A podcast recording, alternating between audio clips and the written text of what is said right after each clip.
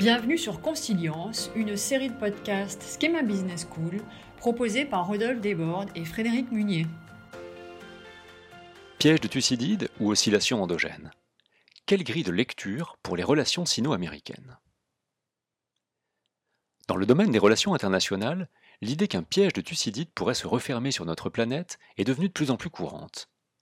Ce concept, récemment popularisé par Graham Allison, professeur à Harvard, fait référence au grand général et historien athénien de l'Antiquité, auteur de la guerre du Péloponnèse, qui raconte le conflit opposant Sparte à Athènes entre 431 et 404 avant notre ère.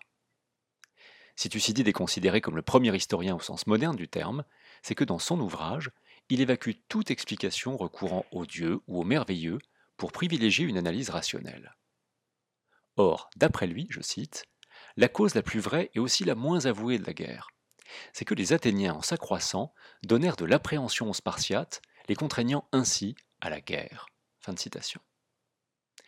Si l'on suit l'interprétation qu'en donne Graham Allison, une puissance hégémonique ne pourrait accepter de perdre sa primauté militaire, économique ou idéologique face à un nouveau venu, et préférerait s'engager dans une guerre préventive contre lui. Ce serait le cas aujourd'hui avec les États-Unis dans le rôle de Sparte et la Chine dans celui d'Athènes. Toute séduisante qu'elle soit, cette thèse est pourtant hautement discutable. Elle est d'ailleurs très débattue actuellement. Comme le rappelle l'historien Barry Green, il peut être dangereux de recourir aux analogies historiques pour décrypter le présent, car ces dernières dressent des parallèles hasardeux en gommant les ruptures historiques. Ainsi par exemple, les États-Unis et la Chine ne sont pas des cités-États se faisant la guerre à coups de régiments d'hoplites et vivant dans un monde à somme nulle. S'il est vrai qu'à l'époque pré-industrielle, durant l'Antiquité par exemple, la croissance reposait sur la conquête de territoires et de ressources, dans notre monde actuel, le commerce permet à chaque pays d'accéder aux ressources de l'autre, sans recourir à la guerre. Et là où auparavant, les conflits faisaient les gains de l'un et les pertes de l'autre, les échanges internationaux ont permis de générer des gains mutuels. Dans un autre registre, le fossé est énorme entre une guerre antique à dimension régionale et une guerre moderne à dimension potentiellement globale. Qu'on y pense un instant. La population de l'Attique, la région d'Athènes, n'excédait pas 200 000 personnes au 5e siècle avant notre ère, soit 0,1% du monde d'alors.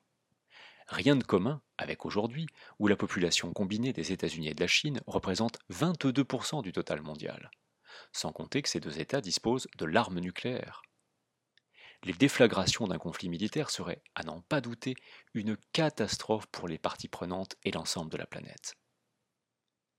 Le vrai piège de Thucydide ne consisterait-il pas alors à céder à la tentation de dresser des parallèles entre des situations qui n'ont rien à voir? Il n'en demeure pas moins que cette thèse est devenue extrêmement populaire. L'une des raisons est sans nul doute l'utilisation malencontreuse de l'expression de guerre commerciale pour désigner les tensions actuelles entre Washington et Pékin. Cette expression laisse entendre en effet que les deux capitales pourraient fourbir les armes d'un futur conflit. Pourtant, l'attitude de Donald Trump, toute choquante qu'elle puisse paraître, repose sur une réelle rationalité économique et a peu en commun avec une logique de guerre. En effet, loin de vouloir la destruction de la Chine ou de son économie, le président américain réclame un échange plus équitable avec Pékin une démarche avant tout motivée par l'énorme déficit de la balance commerciale américaine. Pour y parvenir, l'administration Trump rejette les règles de l'Organisation mondiale du commerce et conditionne l'accès au marché états-unien à une plus grande ouverture du marché chinois aux entreprises américaines. Les États-Unis sont donc passés d'une logique multilatérale de négociation au sein de l'OMC à des relations bilatérales de marchandage. Cette évolution peut sembler en décalage avec la thèse libérale du doux commerce, selon laquelle les échanges réduisent les conflits, les tensions, en créant de la confiance et de l'interdépendance. Mais c'est oublier qu'un État peut très bien mener une politique économique libérale réaliste afin d'accaparer une plus grande partie des gains de l'échange, renouant ainsi avec une certaine vision mercantile du commerce. Par certains aspects d'ailleurs, les faits semblent donner raison aux pratiques de Donald Trump. Après deux années de tension, les États-Unis et la Chine ont finalement signé un accord commercial dans lequel cette dernière s'engage à importer plus de biens des États-Unis et à mieux protéger les droits intellectuels des entreprises américaines. Néanmoins, ces gains à court terme sont à mettre en perspective avec les possibles pertes à plus long terme. Le mépris américain pour les règles de l'OMC, se manifestant par exemple au travers du blocage intentionnel du tribunal d'appel de cette organisation, pourrait signer la fin d'un ordre commercial international. Les partenaires américains pourraient imposer à leur tour des tarifs punitifs avec le risque d'une nouvelle ère protectionniste telle que nous l'avons connue dans l'entre-deux-guerres. De fait, plutôt que de considérer le différent commercial entre Washington et Pékin sous l'angle d'une guerre dont les journalistes seraient les Thucydides modernes, peut-être faudrait-il l'appréhender d'une autre manière, non comme un affrontement, mais plutôt comme l'oscillation endogène du monde entre deux phases de globalisation et déglobalisation. Qu'est-ce à dire? La mondialisation économique génère des gains globaux. Cependant, ces gains ne sont pas répartis de manière uniforme entre pays et à l'intérieur de chacun d'entre eux. Il en découle une déstabilisation des relations internationales renforcée par une déstabilisation interne des sociétés.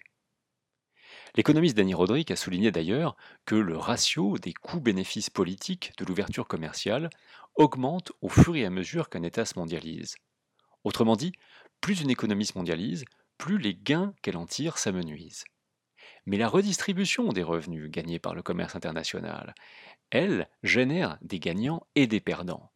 Et tôt ou tard, il est inévitable que sous la pression des, citoyens, certains pays tentent d'altérer la redistribution des gains globaux à leur profit, conduisant à la remise en cause de l'ordre économique en place et potentiellement à sa chute.